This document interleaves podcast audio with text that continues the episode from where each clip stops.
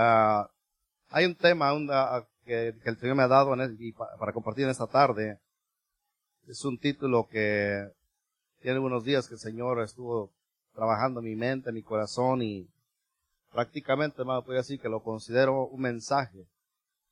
Un mensaje primeramente para mí. El Señor ha, hablado y ha, traído esa palabra a mi vida. Pero a veces uno, uno trae sus propias opiniones y dice, bueno, esto lo dejo aquí así, pero sabe que el Señor pone ese, sentir por compartirlo, ese sentir por, ah, ah, ah, darlo también a, conocer a la iglesia, al pueblo. Y, Dios sabe, Dios conoce por qué razón pone ese sentir, hermano. Amén. Una necesidad tan grande que dentro de la iglesia existe y, y Dios nos conoce Dios sabe, hermano. Propósito de este tema en esta tarde, hermano, es reconocer, nosotros como iglesia, como pueblo, como hijos de Dios, reconocer la responsabilidad, hermano, tan grande. Digan conmigo la responsabilidad. La responsabilidad tan grande, hermano. El compromiso tan grande que nos envuelve al dirigirnos a Cristo como nuestro Señor. No sé si usted ha pensado en eso, si usted ha meditado en eso. A veces tenemos la mentalidad que simplemente, ¿no? Pues es, Cristo y ya se toma todo muy a la ligera, hermano. Pero Dios quiere que en esta tarde, como iglesia, salgamos entendiendo y reconociendo, hermano, que hay una responsabilidad tan grande.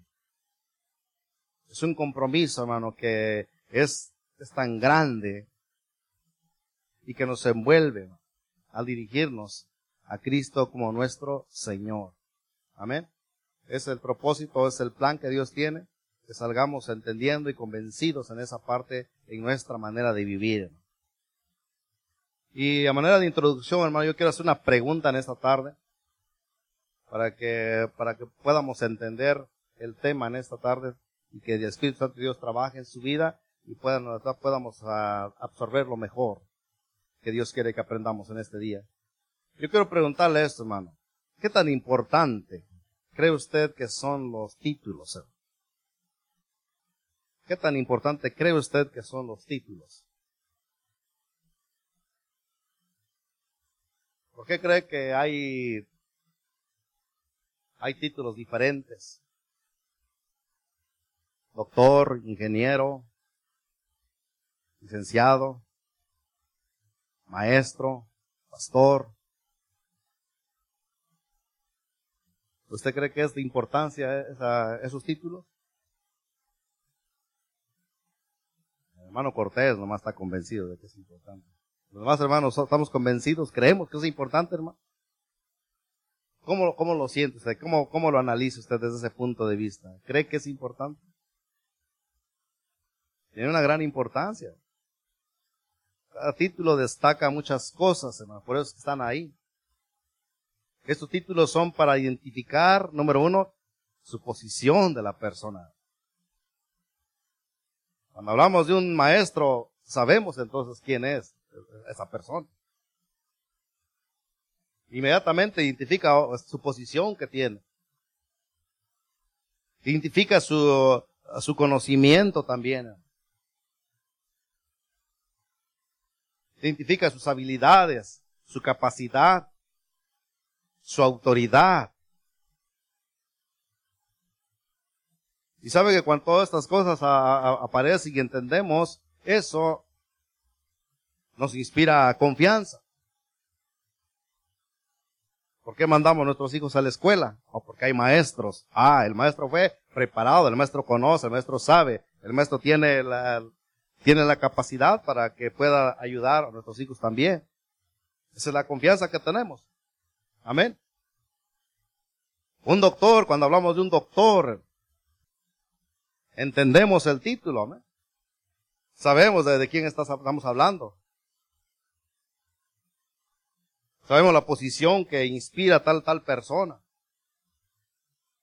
Sabemos que hay confianza de, acudir y, y, ser tratado.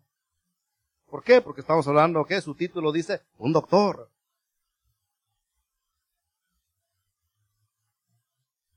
Tal vez alguien, si le preguntamos de aquí, oiga, ¿y quién es su doctor?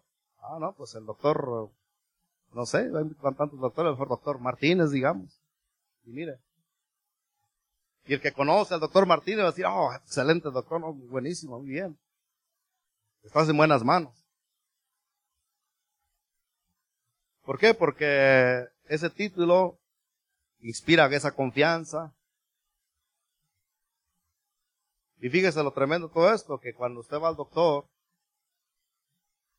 ¿usted qué hace? Por lo general, usted va a ir y va a ir a buscar una solución a su problema, a su dificultad, tal vez a, su dolencia, tal vez, no sé, alguna enfermedad que esté agobiando su vida, que ya lo esté ahí rodeando y quiere encontrar solución, quiere encontrar una respuesta, quiere encontrar ah, el remedio que pueda ayudarle para que pueda salir de esa situación. La palabra dice que el, que el sano no tiene necesidad de médico, sino el enfermo. Entonces vemos, hermano, que hay esa, esa, esa necesidad, pero también un título remarca una, una, esa confianza por la posición, por la, por todo lo que destaca el título, sabemos que vamos a la persona indicada. Y dentro de ello, hermano, cuando está ahí, el doctor le va a recetar, vamos a enfocarnos en el doctor, un poquito más fácil para entender. El doctor, mire, llega y le va a recetar. Ya que lo, lo, mira, le hace sus análisis, le da todo lo que necesita y ahora sí. Ya le dijo, ya le dio indicaciones. Después de ahí, ¿qué le da? Le suelta su papelito, ¿no? Con una receta ahí bien escrita y ahora sí, vete. ¿Y de quién es responsabilidad ir a buscar las cosas? ¿Del vecino? Si usted tiene necesidad, usted mismo va a ir, ¿qué? Ahora me toca ir y ir a surtirme, voy a ir a buscarlo voy a comprar. Si me dijo que esto necesito, deja a, ver dónde, pero lo encuentro. Porque tiene una necesidad. Y pues yo tomo el tiempo para ir a hacerlo. Y después de ahí, ya que fue y se surtió y tiene sus medicamentos, ¿qué pasa? Ahora usted lo lleva a qué? A echar mano de eso. Ahora usted es el que lo va, a tomar su responsabilidad de, de, de, ingerir la medicina o de llevar a cabo el tratamiento o de hacer todo lo que se le indicó. ¿Para qué? Para que entonces pueda haber el resultado. ¿Sí o no? ¿Y pasa así?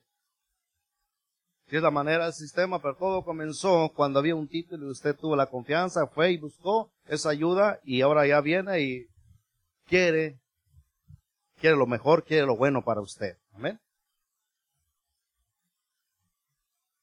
Entonces vemos que este asunto lleva una, lleva una, una dirección, lleva un propósito, lleva una conclusión y todo termina con el fin de que usted esté bien, con el fin de que estemos en buenas condiciones. Y si vemos en cualquier título, se asemejan. Sea quien sea, lleva, lleva, lleva, lleva algo que lo quiere llevar a esa, a esa, a esa conclusión de que todo sea para bien.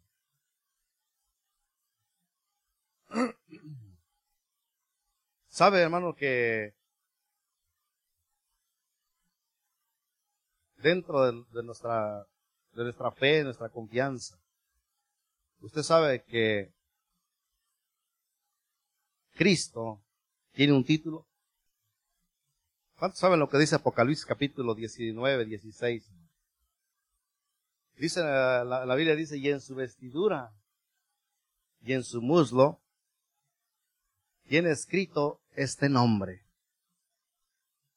Rey de reyes, dice, y Señor de señores. Y en su vestidura y en su muslo, dice, tiene escrito este nombre, dice, Rey de reyes y Señor de señores. ¿Quién es Él? Cristo. Él es Cristo.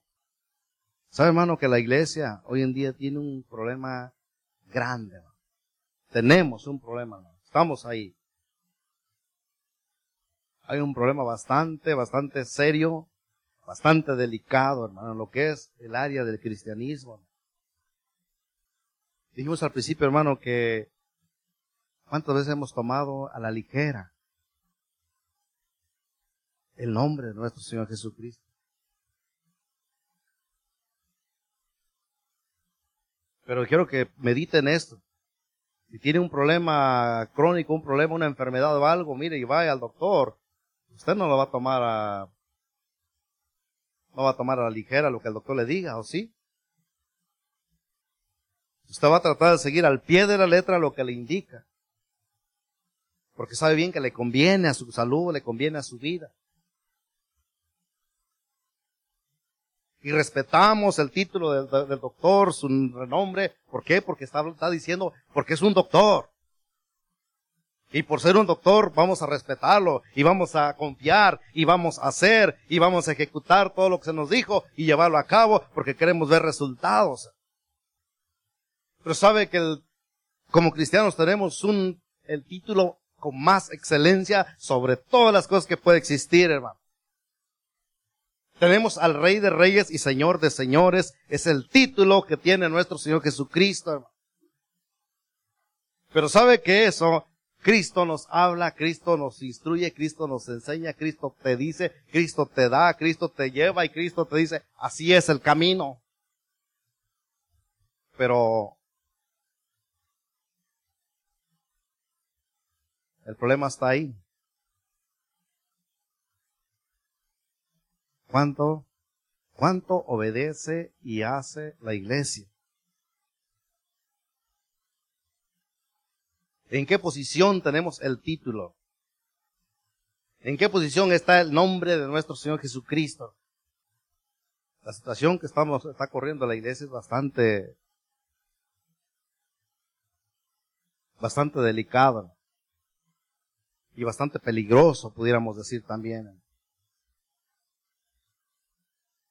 Hoy en día la iglesia está cambiando, está buscando manera, está buscando ambiente, está buscando diferentes prácticas, diferentes cosas, tratando de, atraer y tratando de hacer que simplemente en las congregaciones haya una buena cantidad de gente.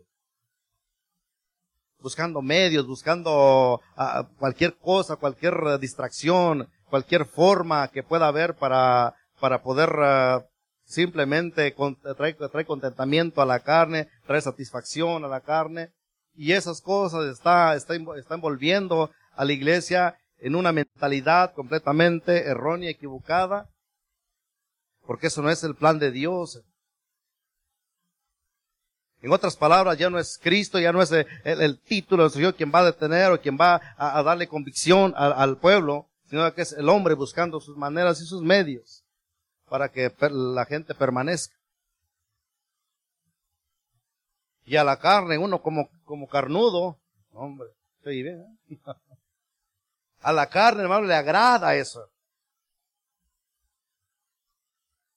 A la carne le gusta, le encanta. A la carne no cree que le agrada muy bien donde se predica la palabra directa y lo que es la palabra de Dios. Pero Dios quiere que la iglesia entre en un entendimiento. La iglesia está tomando en vano un título tan importante, un nombre tan importante, tan grande, tan único. Y es tiempo que la iglesia cambie su perspectiva, cambie su manera de, ver y de hacer las cosas. Como seres humanos, digo, respetamos cualquier título aquí terrenalmente.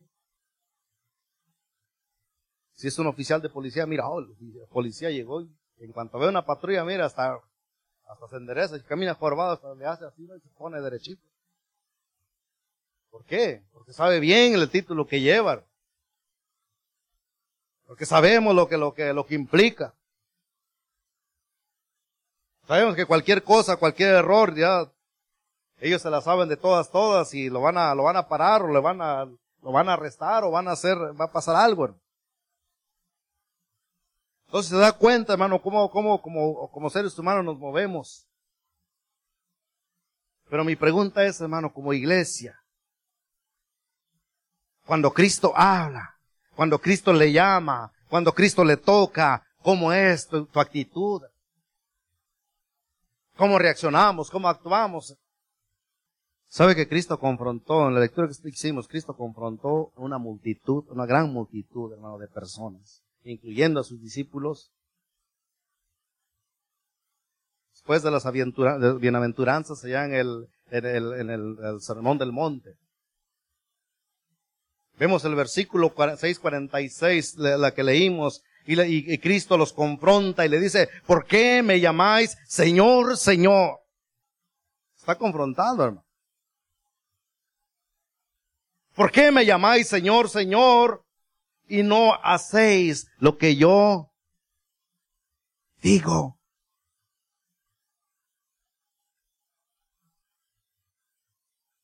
¿Sabe, iglesia, que este,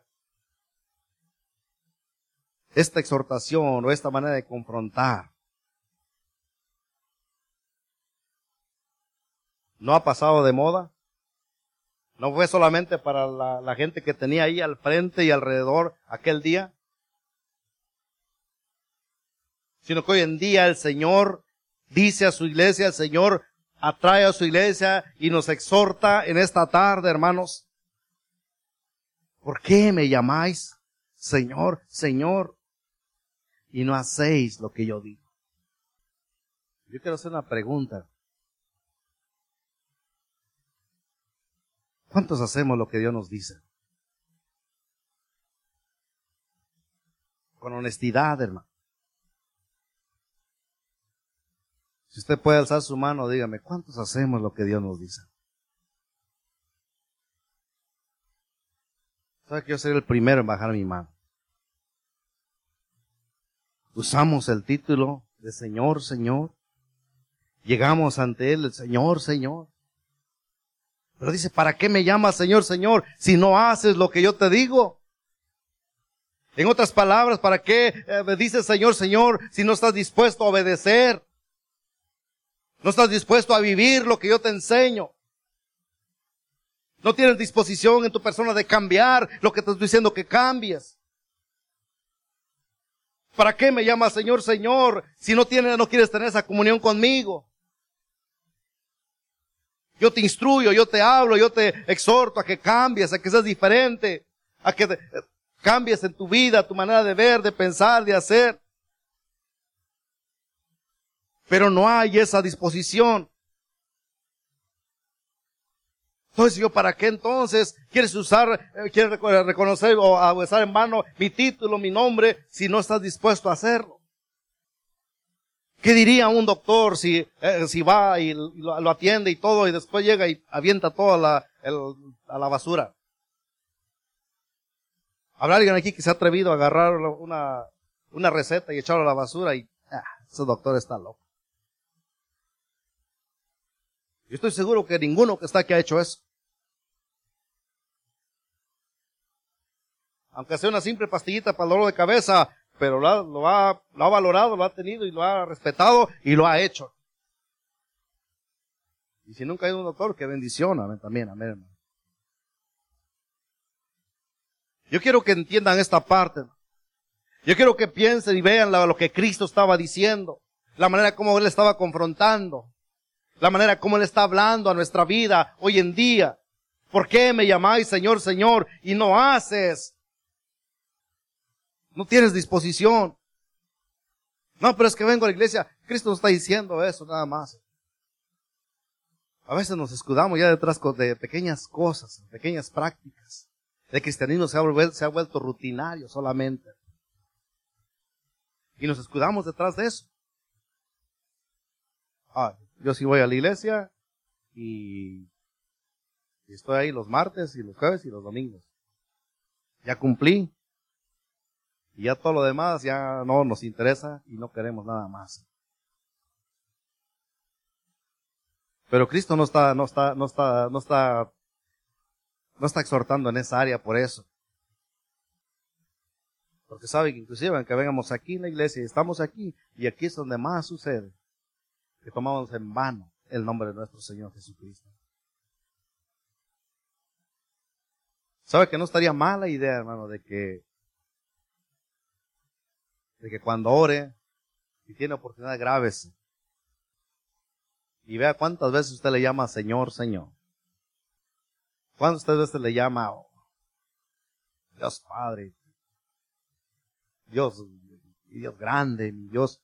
¿Cuántas cuánta maneras le queremos adornar ahí? Pero el problema no es tanto cuánto hablamos ni cuánto decimos, sino cuánto estamos dispuestos a hacer. ¿Por qué me llamáis Señor, Señor? ¿Y no hacéis lo que yo os digo?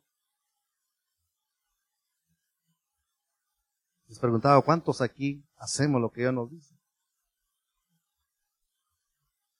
Y estoy seguro que muchos luego, luego piensan, ah, esto no es para mí, porque yo, mire, yo sí hago esto, yo sí leo mi Biblia, yo sí voy a la iglesia, yo sí, que somos, a veces somos buenos para sacar las cosas. Las que hacemos, y las que no hacemos, es así, no, esas las escondemos. Esas ni, ni, ni me las mencionen porque no me corresponde.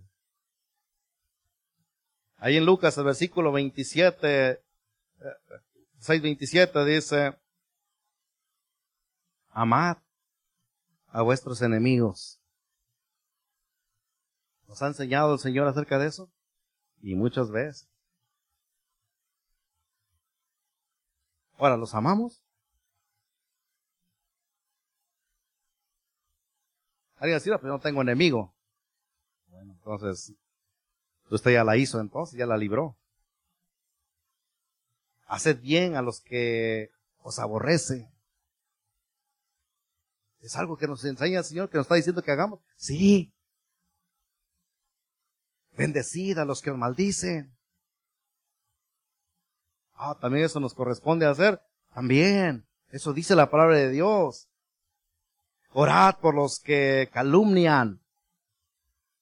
¿Qué va a andar orando si está calumniando? No, hombre. Pero eso dice el Señor. ¿Por qué me llamáis Señor, Señor? Si no haces lo que yo digo. Al que te hiera una mejilla, dice, préstale también la, la otra. ¿Qué voy a andar dando? Ya me dio una cachetada que voy a poner la otra o no. Mejor me preparo para regresar en la que, la mía. Es tremendo, vea, observe lo que, lo que Dios está diciendo, lo que Cristo dice. Pero decimos, Señor, Señor, aquí estoy. Sigue diciendo, ahí vean el versículo, dice, el que, el que te quita la capa, ni aun la túnica le niegues. A cualquiera que te pida, que trabaje. No, dice, dale. Al que tome lo que es tuyo, dice, no pidas que te lo devuelva. A veces pensamos nomás que dice ser y nomás, oh, se enfoca uno, no, es que sí leo, es que sí oro y es que sí vengo a la iglesia. Nos enfrascamos en esas tres cositas o ahí en ese, ese punto a veces miserable de ver las cosas, pero Dios abarca muchas cosas. Cristo nos habla en toda una vida, desde que nacimos hasta que terminamos, encierra mucha responsabilidad, muchas cosas. Pero cuántas de esas cosas no las hemos hecho, nos, hemos topado con situaciones y no las practicamos, no las vivimos. Por eso Cristo le dice entonces, ¿para qué me llamas Señor, Señor? Y no haces lo que yo te digo. Amad pues a vuestros enemigos. Sed pues misericordioso, dice, como, también vuestro Padre misericordioso. No juzguéis, y no serás juzgado. No condenéis y no serás condenado. Perdonad y seréis perdonado. Dad y se os dará, dice la palabra de Dios. Todo eso, y si buscamos toda la Biblia, tiene lo que Dios nos manda hacer. Ahora se imagina si tocamos lo que es el área paternal, lo que es el área matrimonial, lo que es el área servicial. ¿Cuánto hemos hecho? ¿Cuánto hacemos lo que Dios nos dice?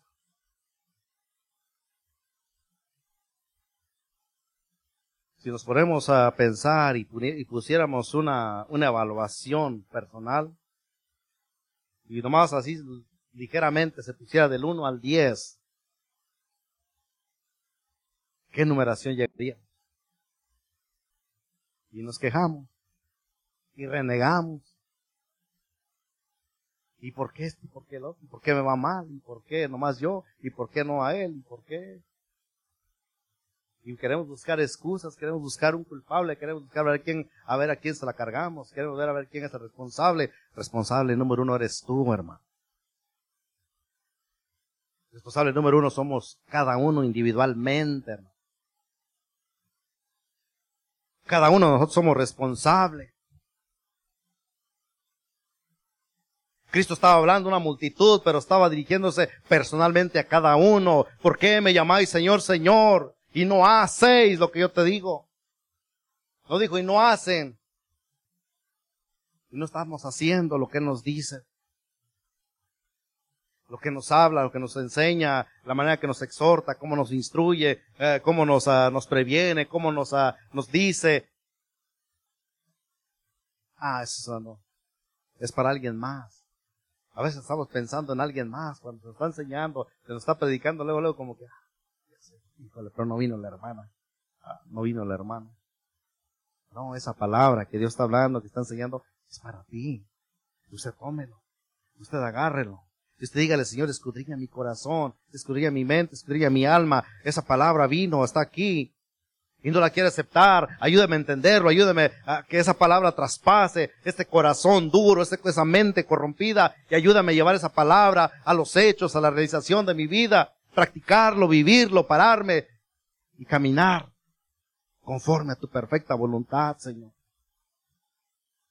Dios quiere que vivamos de esa manera, hermano. Dios quiere que hagamos de esa manera. Un título, dijimos, demanda obediencia. Un título dijimos, y usamos el ejemplo del doctor, automáticamente, al decir un doctor, ¿usted qué está, qué está, qué está diciendo? ¿Qué está realizando en su persona? Que usted se va a someter a su autoridad. Que usted se va a someter obedientemente a lo que le va a decir. Un título entonces, hermano, demanda obediencia. Y si tenemos a Cristo como el Señor, automáticamente, ¿qué cosa? Tenemos que disponer nuestra vida, entonces, ¿qué? A sujetarnos, a someternos a su perfecta voluntad. Pero ahí es donde está el problemita. Pero Cristo quiere, Cristo le demanda que su iglesia se levante y entremos en esa, en esa dirección, entremos con ese entendimiento de que Él es el todo de nosotros, hermano. Él es nuestra máxima autoridad. Él es el Dios grande, poderoso, el que estuvo dispuesto a dar inclusive su propia vida. Él quiso todo por usted y por mí, por ese amor tan grande que Él nos tiene, hermano.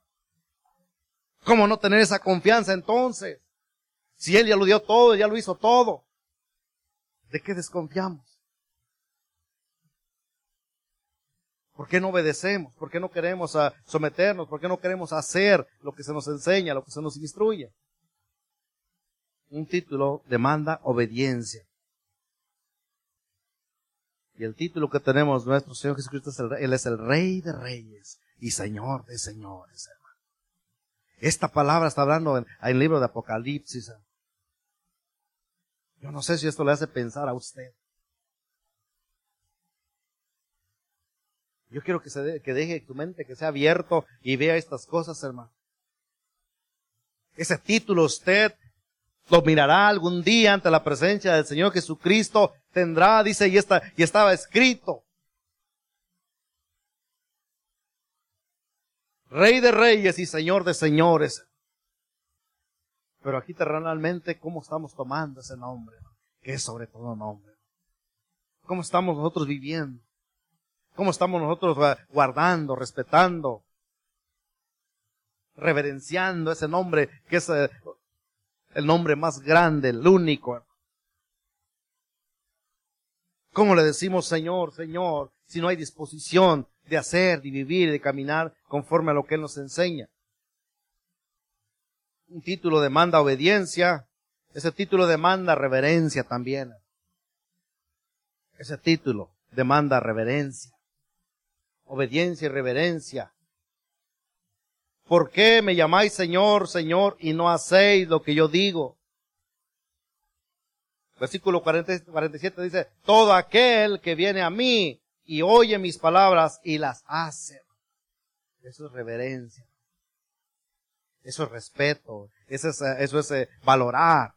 Eso es tener la disposición de oír, acudir, decir yo voy a hacerlo. Se me está indicando, se me está diciendo, se me está instruyendo cómo debo de hacerlo, cómo debo de vivir, qué debo de cambiar, cómo debo de actuar, cómo voy a caminar, cómo voy a conducirme. Todo aquel que viene a mí, ¿cuántos vinieron a Cristo? ¿Cuántos han venido a Cristo? ¿Habrá alguien aquí que no ha venido a Cristo todavía? Si no lo hay, no, no, lo culpamos. Al final vamos a tener una oración de fe y quiero que esta tarde usted tenga la oportunidad de que abra sus labios y confiese a Cristo como su salvador personal. Pero si usted y yo estamos aquí, entonces quiere decir que todos que hemos venido ya a Cristo. Quiere decir entonces que cada uno de ustedes ya que han confesado, han reconocido, la han reconocido a Él como su Salvador entonces. Pero dice todo aquel que viene a mí y oye mi palabra y la hace. Todo el que viene a mí y oye mis palabras y las hace. Y Cristo hace un énfasis aquí dice, os indicaré a quién es semejante.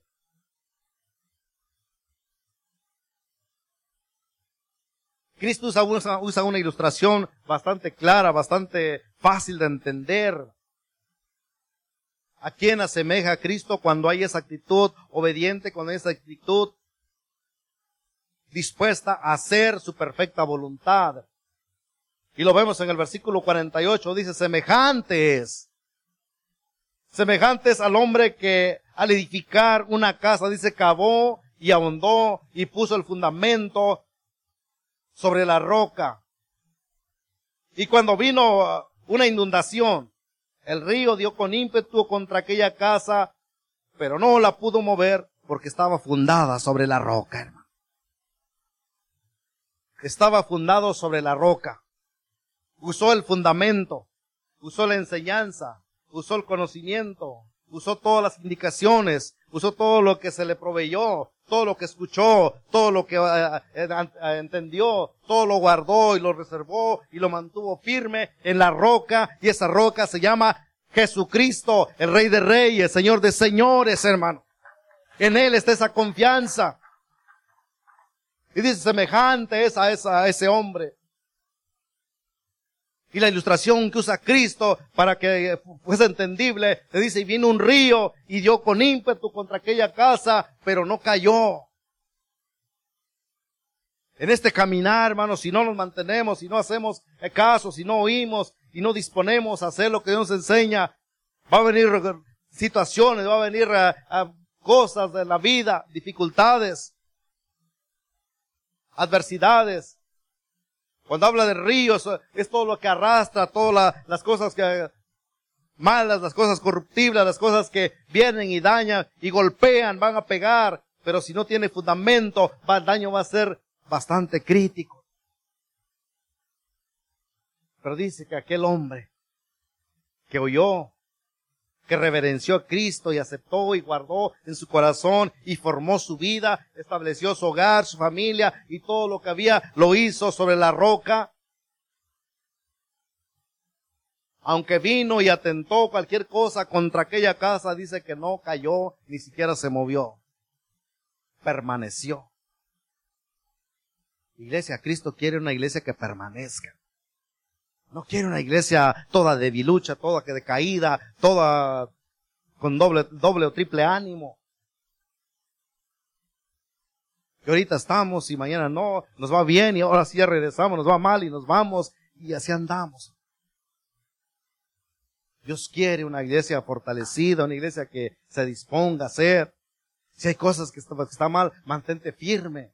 Cree en el Señor. Él te está dando indicaciones, te está enseñando cómo hacerle echa mano de esa palabra y entonces y, pongamos en práctica, vivirlo, disponer. Semejante dice aquel hombre. Dice que cavó y abondó. No solamente dice que se confió y ahí se quedó ahí nomás, no. Hizo su parte también aquel hombre. Un título demanda obediencia y demanda reverencia, hermano. Filipenses 2, 9, 11 dice, por lo cual Dios también lo exaltó hasta lo sumo, hablando de nuestro Señor Jesucristo.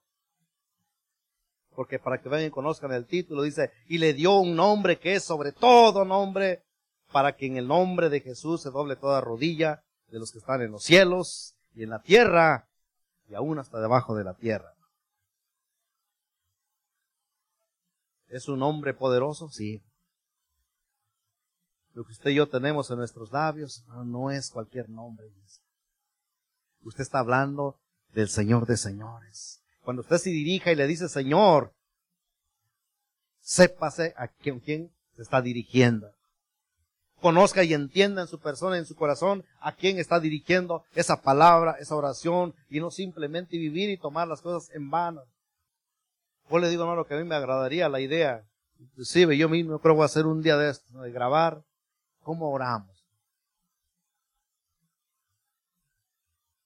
Porque muchas veces queremos tomar el nombre del Señor Jesucristo y decirle Señor, Señor, como si fuera un amuleto, como si fuera en la iglesia universal, eso es como se vive y cómo se practica. Que cualquier cosita, que madre, María, madre Dios. Cualquier cosita, un problemita y luego, luego ya, y que la Santa Cruz ya sacamos. Y que inmediatamente acudimos a lo que aprendimos, a lo que recitamos. No así el cristianismo, no así lo que sabemos, no así con Cristo. Cristo quiere que si nos dirigimos a Él es porque tenemos la disposición de hacer, de vivir, de caminar. Si vamos a cambiar, Señor, cámbiame. Sí, Señor, cámbiame, pero porque tiene la disposición de hacer, de vivir ese cambio. Enséñame, Señor, porque tiene la disposición de ser enseñado. Ayúdame, Señor, porque dispones en tu vida a aceptar esa ayuda de parte de Dios.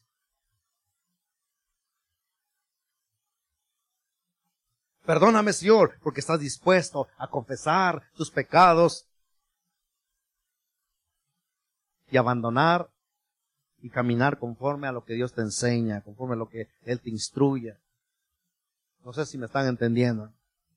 Lo que Dios, como Dios quiere que sea nuestra vida. ¿Por qué me llamáis Señor, Señor y no haces lo que yo te digo? Un título demanda obediencia, dijimos, y un título demanda reverencia. El nombre del Señor Jesucristo es el nombre de sobre todo nombre. Y por tanto Él es reverenciado en su vida, en su corazón, en su persona. Tenemos que mantenerlo en ese nivel. Es él es santo, Él es grande, Él es el, es el nombre, sobre todo nombre, es el título que algún día usted y yo miraremos, Rey de Reyes y Señor de Señores, hermano. No podemos tomar en vano. Concluimos con esta, esta otra porción que dice, más el que oyó, el versículo 49. Más el que oyó. ¿Y qué cosa? Y no hizo. Semejante es al hombre que edificó su casa sobre, sobre, sobre tierra, sin fundamento, contra la cual el río dio con ímpetu y luego cayó. ¿Y qué sucedió? Y dice, y fue grande la ruina de aquella casa. Pero quiero que noten algo bien importante. El versículo 48 dice, semejantes al hombre que edificó su casa, cavó y ahondó. Pero también escuchó. Y el versículo 49 dice, mas el que oyó y no hizo. Los dos oyeron. Pero uno determinó hacer y otro determinó no hacer. ¿En quién está la, la decisión?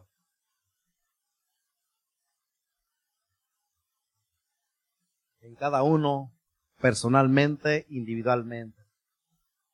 La decisión está en mí, la decisión está en usted, la decisión está en cada uno. Somos individuales. Usted como hijo, ya tengo a mis padres, yo no. Joven, jovencito, niño, déjame decirte, son, son individuales. La decisión usted la va a determinar, usted la va a tomar. Esposo, es que mi esposa es la que, no, la decisión es tuya. Esposa, no, pues hay que mi esposo, que no. Somos individuales. Ante esta decisión y ante esta situación, hermanos, somos individuales. ¿Por qué me llamáis Señor, Señor? Y no haces lo que yo te digo. Dios está haciendo un llamado individual.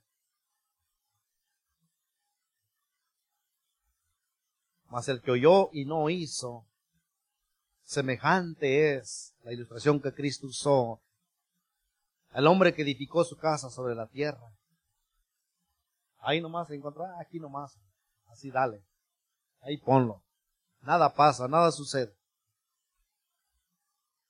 Lo que te dicen, lo que te instruye, lo que se te da, no, no, no lo necesitamos. Dice que no tuvo fundamento esa casa.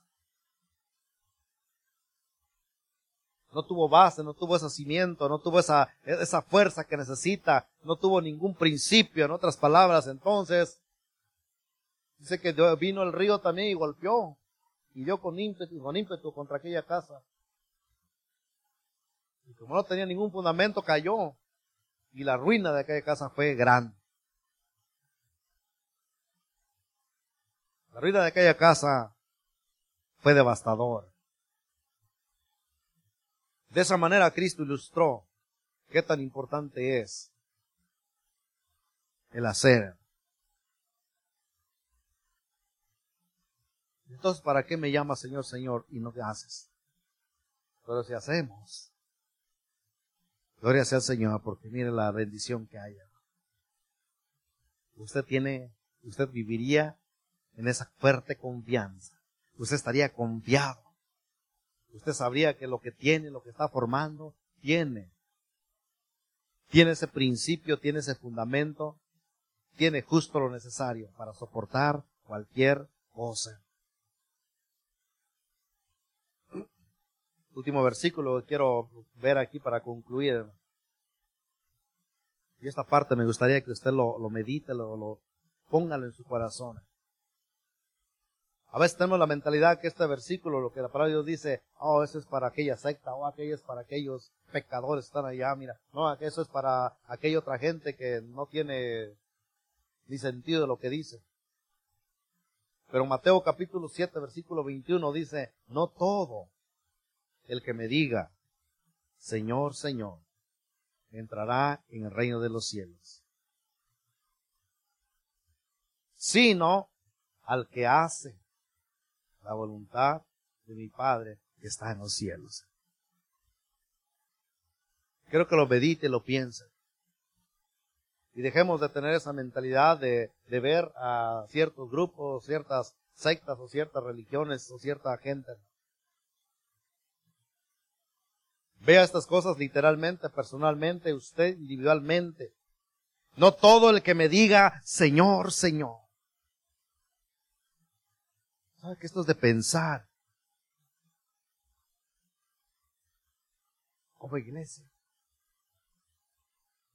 Yo no sé si se ha puesto a pensar en eso. ¿Cuántas veces en su vida de, de, de cristianismo hemos dichole Señor, Señor?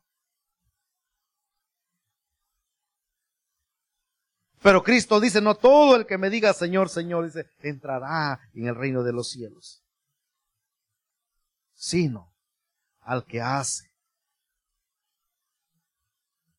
Es sencillo, hermano. Es simple. Sino al que hace la voluntad de mi Padre. ¿Qué tan importante es, hermano? No con razón Cristo confrontó a esta gente y le dice, ¿por qué me llamas Señor, Señor? Y no haces lo que yo te digo. Es de gran necesidad. Esto, esto es, esta, esta, esta palabra es seria.